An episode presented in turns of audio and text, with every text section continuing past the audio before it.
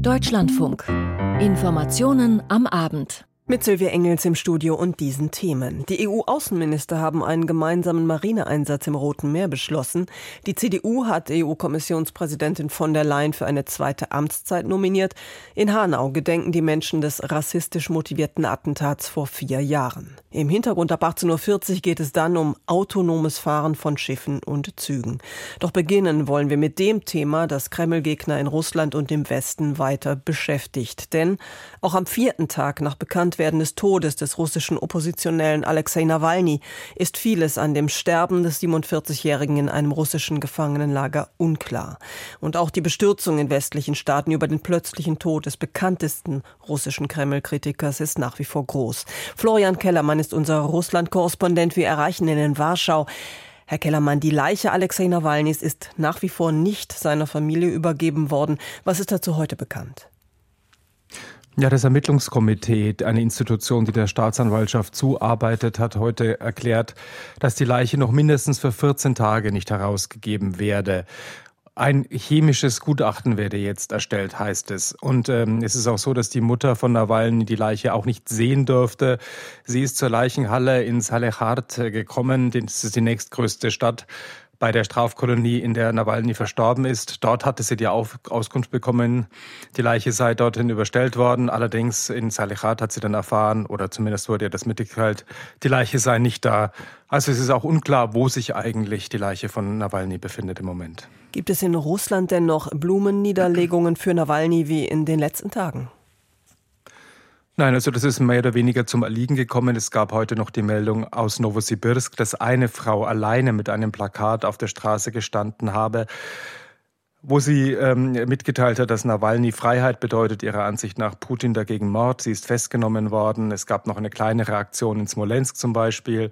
Blumen am Eingang zum Wahlstab von Putin vor der Wahlstab vor der Präsidentschaftswahl im März. Aber insgesamt hat sich das wieder beruhigt. 400 Festnahmen, über 400 Festnahmen gab es in den vergangenen Tagen, aber heute nicht mehr so viele Aktionen.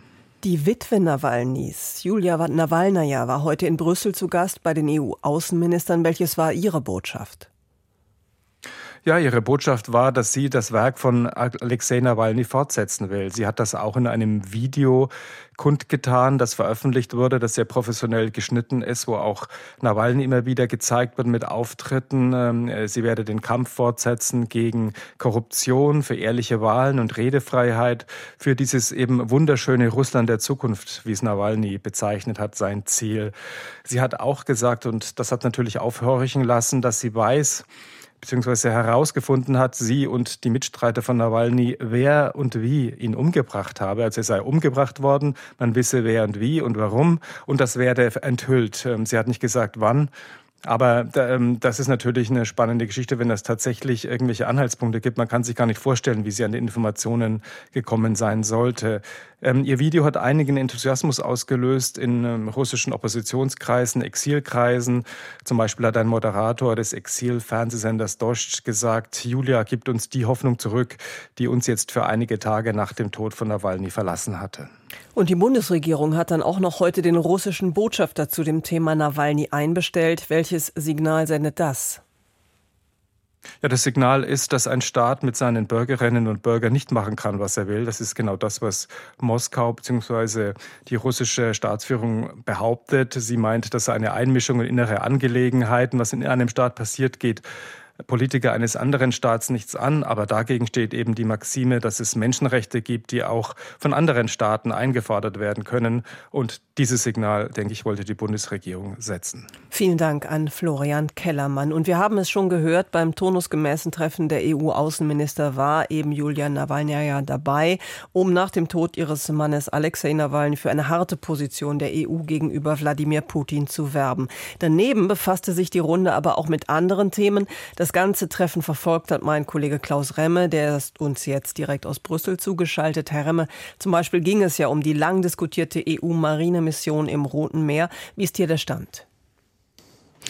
In der Tat, die Außenminister haben äh, sozusagen äh, den Start freigegeben für die Mission. Der rechtliche Rahmen dafür wurde von den EU-Botschaftern schon vor einigen Wochen festgesetzt. Aber das ist das politische Signal, dass es äh, losgehen kann für diese Schiffe, die aus unterschiedlichen Staaten der Europäischen Union kommen.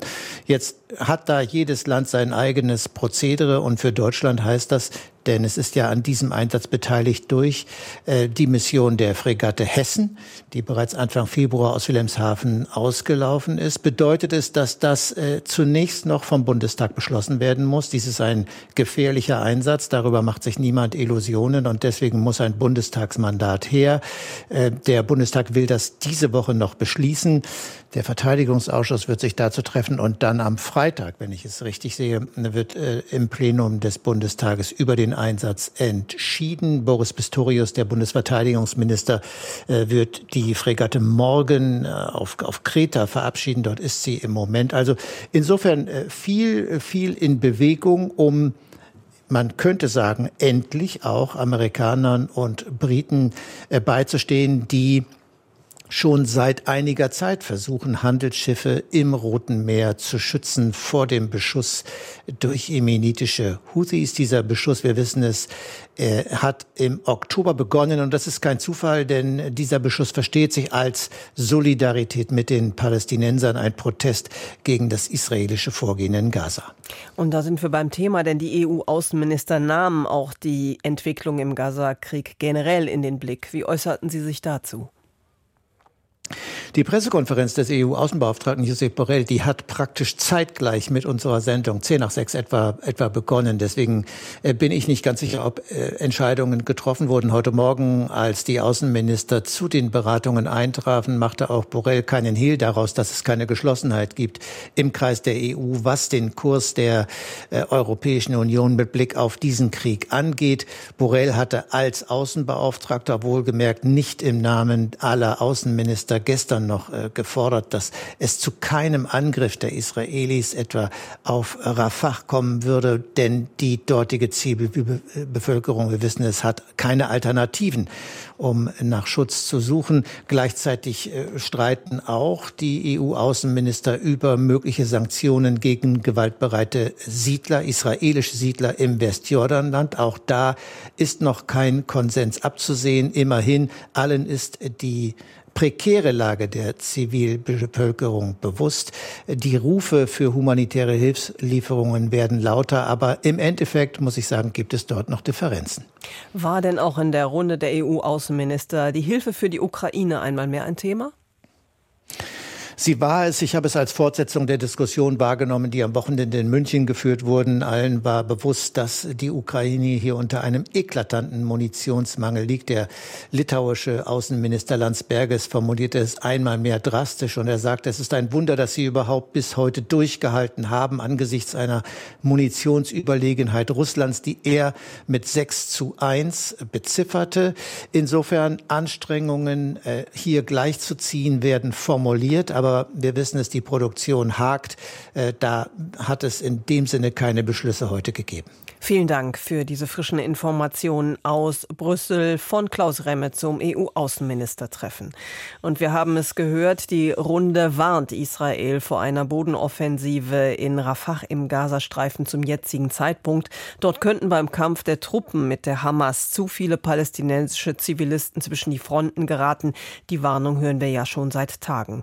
Parallel dazu forderte bei einer Anhörung vor dem Internationalen Gerichtshof in Den Haag der palästinensische Außenminister Außenminister die generelle israelische Besetzung palästinensischer Gebiete für illegal zu erklären.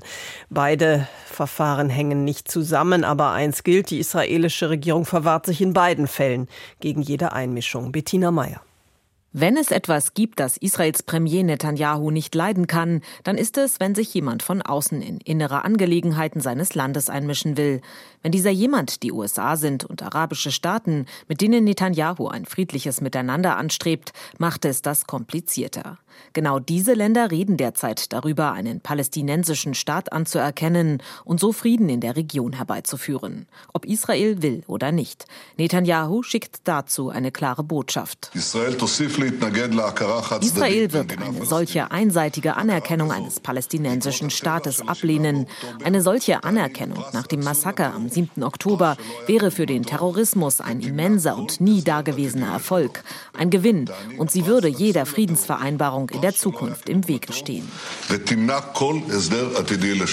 Wie ein Mantra wiederholt der Premier dies mehrmals auf Veranstaltungen, auch vor internationalem Publikum und ist damit auf einer Linie mit gemäßigteren Politikern wie Benny Gantz, derzeit Minister des Kriegskabinetts, der immer wieder Meinungsverschiedenheiten mit Netanyahu offen austrägt.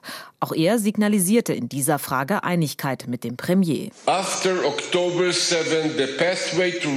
dem 7. Oktober führt der Weg zu Stabilität und Frieden in unserer Region nicht über einseitige Aktionen wie die Anerkennung eines palästinensischen Staates, wenn es dazu vorher mit dem Staat Israel keine Vereinbarung gibt. Machte ganz klar. Auch Teile der Bevölkerung und der Opposition sehen das so.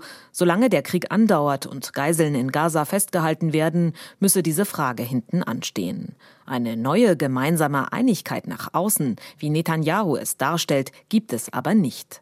Schon bahnt sich der nächste Streit an. Es geht um die sensibelste Stätte in Jerusalem. Im Fastenmonat Ramadan im März zieht der Tempelberg, den die Muslime Harem al-Sharif nennen, viele Gläubige zum Gebet an. Den Zugang will Israels Minister für nationale Sicherheit Ben Gwir für arabische Israelis je nach Alter und mit Quoten beschränken. Es geht um jene Bevölkerungsgruppe, die in Israel lebt und arbeitet. Dass Netanyahu die Entscheidung seines rechtsradikalen Ministers offenbar mitträgt, sorgt für Aufruhr. So hatte Netanyahus Büro dazu erklärt, der Premier habe eine ausgewogene Entscheidung getroffen, die die Religionsfreiheit mit notwendigen Sicherheitsgrenzen am Tempelberg zulässt. Wenn wir von den arabischen Israelis sprechen, dann reden wir davon, dass sich diese Bevölkerungsgruppe seit viereinhalb Monaten völlig ruhig verhält. Was soll mit den Tempelberg-Auflagen erreicht werden? Soll diese Front angestachelt werden, damit sie sich endlich entfacht? Fragt der israelische Journalist Aviv Drucker im Fernsehen und wirft Netanyahu vor, er würde tatenlos zusehen, wie ein neuer Konflikt im Land eskaliert. Der inländische Geheimdienst Israels Shin Bet hatte davor gewarnt, die arabischen Israelis am Ramadan daran zu hindern, zum Tempelberg zu kommen. Mit dem Felsendom und der Al-Aqsa-Moschee ist der Ort die drittheiligste Stätte im Islam nach Mekka und Medina. Bettina Meyer aus Tel Aviv und wir gehen ins Inland. EU-Kommissionspräsidentin von der Leyen strebt eine zweite fünfjährige Amtszeit an. Heute bekam sie von ihrer Partei, der CDU in Berlin, dafür die offizielle Nominierung. Auch die CSU stützt die erneute Kandidatur der 65-Jährigen. Ob das klappt, hängt allerdings vom Ausgang der Wahlen zum Europaparlament Anfang Juni ab. Katharina Hamburger zeichnet von der Leyens Weg nach als sie 2019 ins Spiel gebracht wurde für dieses Amt, damals als eine Art Kompromisskandidatin, weil sich die Staats- und Regierungschefs nicht einigen konnten, habe sie sofort intuitiv Ja gesagt. Heute, fünf Jahre später, treffe ich eine ganz bewusste und wohl überlegte Entscheidung. Ich möchte mich für eine zweite Amtszeit bewerben. So von der Leyen. In den vergangenen fünf Jahren sei mehr geschafft worden, als man sich habe vorstellen können.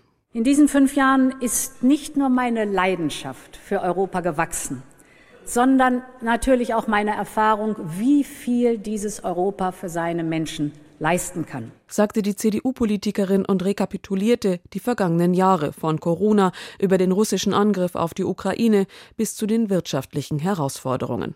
Es läge aber noch eine gehörige Strecke an Arbeit vor Europa, meint von der Leyen und nennt unter anderem die Wettbewerbsfähigkeit, die Klimaziele, die Digitalisierung und den Ausbau der Verteidigungsfähigkeit. Über all dem stünden aber die Demokratie und die europäischen Werte. Die Strahlkraft dieser Union ist so groß, dass viele weitere Staaten sich uns anschließen wollen, freiwillig. Vom Westbalkan bis zur Ukraine. Und das ist Europas Erfolg. Und den müssen wir weiter verteidigen gegen die Spalter von innen und von außen. Wir müssen unsere Mitte stark machen. Das sei die Aufgabe, die sie sich stelle, sagte von der Leyen zu ihrer Kandidatur. Dafür wurde sie heute auch von der CDU nominiert. Überraschend ist das nicht, aber auch nicht selbstverständlich.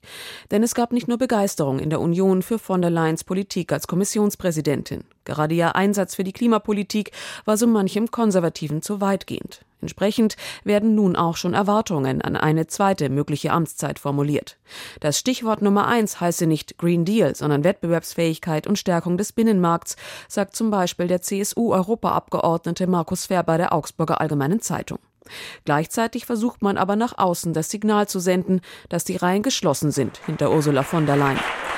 Und so gibt es Applaus für die EU-Kommissionspräsidentin in der CDU-Parteizentrale vor der Pressekonferenz von der Leyen mit Friedrich Merz, bei der der CDU-Chef bekannt gab, dass der Parteivorstand einstimmig beschlossen hat, die ehemalige Verteidigungsministerin als Spitzenkandidatin vorzuschlagen.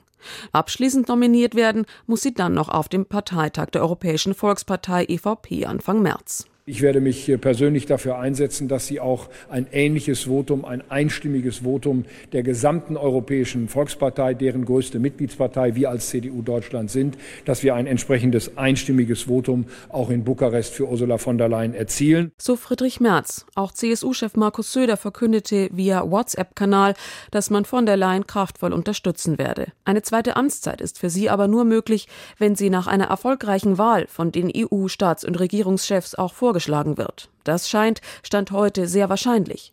Bestätigt werden muss sie dann noch vom EU-Parlament, muss dort also um die entsprechenden Mehrheiten werben.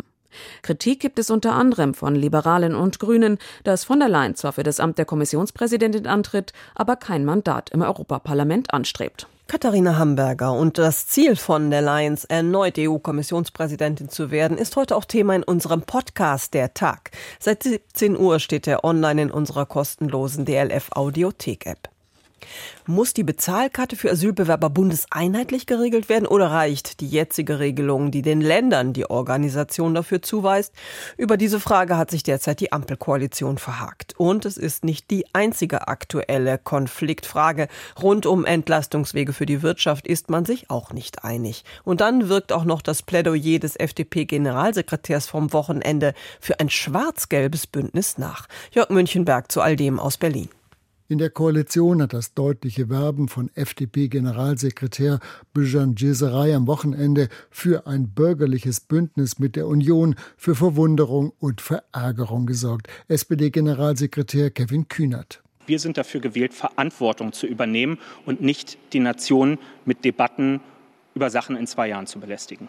Auch bei den Grünen, die gerade mit der FDP in den letzten Wochen und Monaten immer wieder inhaltlich aneinandergeraten ist, zeigt man sich angesichts der deutlichen Avancen in Richtung Union überrascht. Grünen Parteichefin Ricarda Lang. Ich habe immer gesagt, wir stehen zu dieser Koalition bis 2025 und ich gehe davon aus, dass es bei allen Parteien der Fall ist. Auch die Union selbst reagierte heute eher zurückhaltend. Es sei an der FDP, das Bündnis mit Grünen und SPD zu beenden, heißt es etwa von der CSU.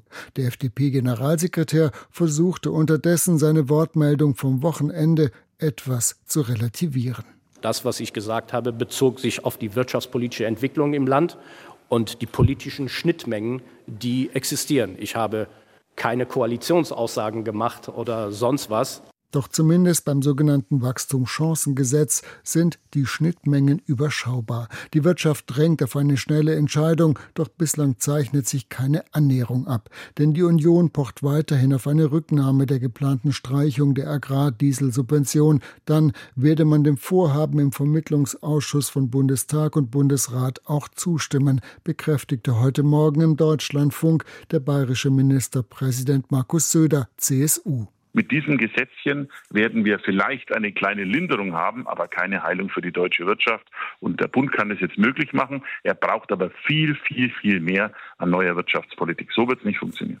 Wichtig wäre halt jetzt, dass der Agrardiesel, also diese ungerechtfertigte Benachteiligung der Landwirtschaft, noch beseitigt wird dann kommen wir schon zusammen. Unverständnis dafür erneut bei der Ampel. Von parteitaktischen Spielchen ist da die Rede und der unzulässigen Verknüpfung zweier völlig sachfremden Themen. Bauministerin Clara Geiwitz, SPD, verwies zudem auf die angeschlagene Baubranche, die von den geplanten Steuerentlastungen ebenfalls profitieren soll.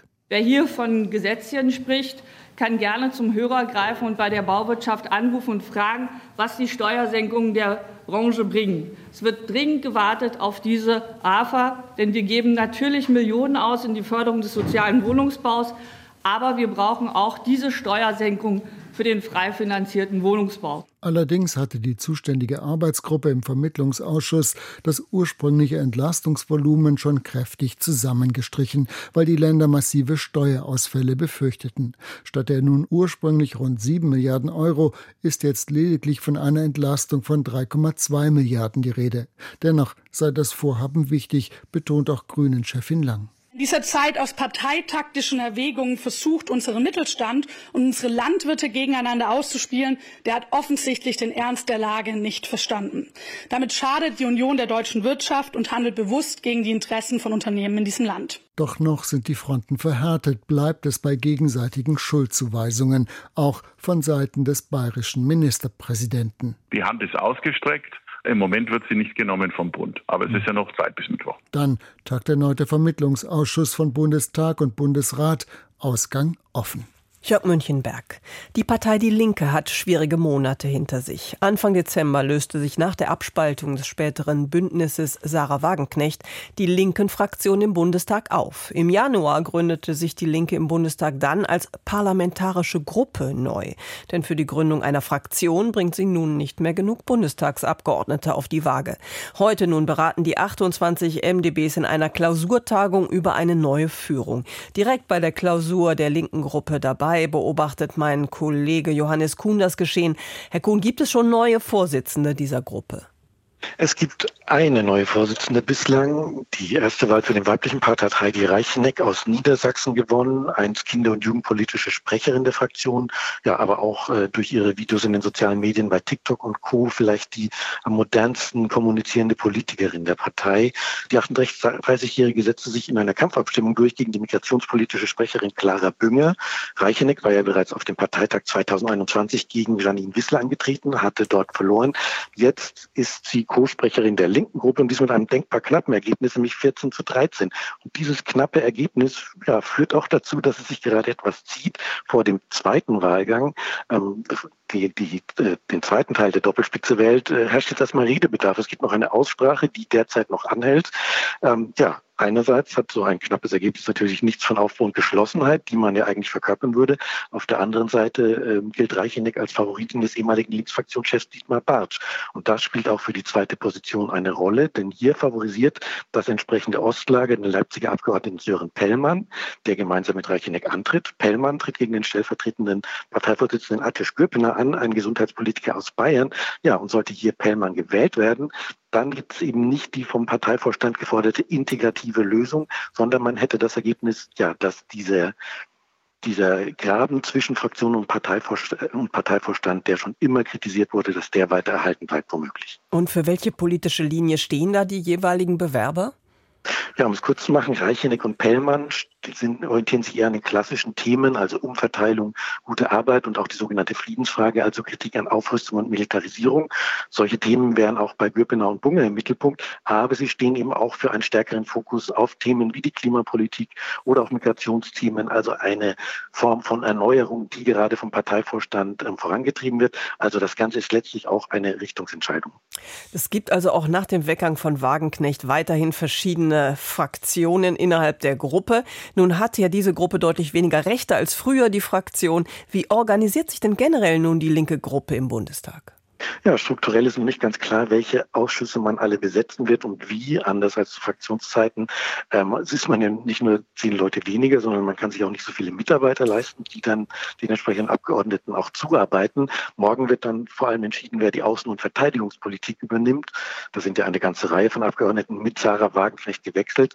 Ja, aber die Besetzung solcher Themen ist nicht das Problem für die Linke. Das Problem, das sich heute hier abzeichnet, ist vielmehr, dass es so scheint, als ob man sich trotz der Abspaltung der angeblichen Quertreiber aus dem Wagenknechtlager, was immer sehr kritisiert wurde, ja, weiterhin streitet und weiterhin sich vor allem mit sich selbst beschäftigt. Vielen Dank für diesen Zwischenstand an Johannes Kuhn direkt von der Gruppe Die Linken.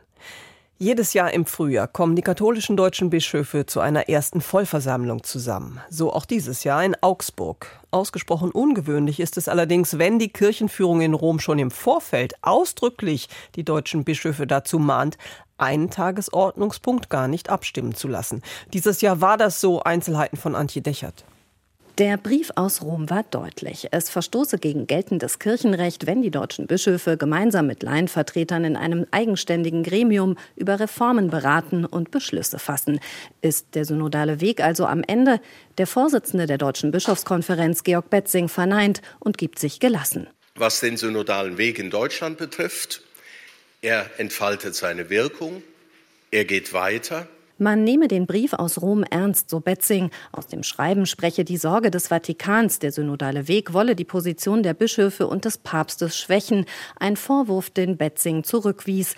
Der synodale Weg wolle nichts an Rom vorbei entscheiden. Doch sehe er die Autorität des Klerus und auch des Papstes durch die Missbrauchsskandale angekratzt.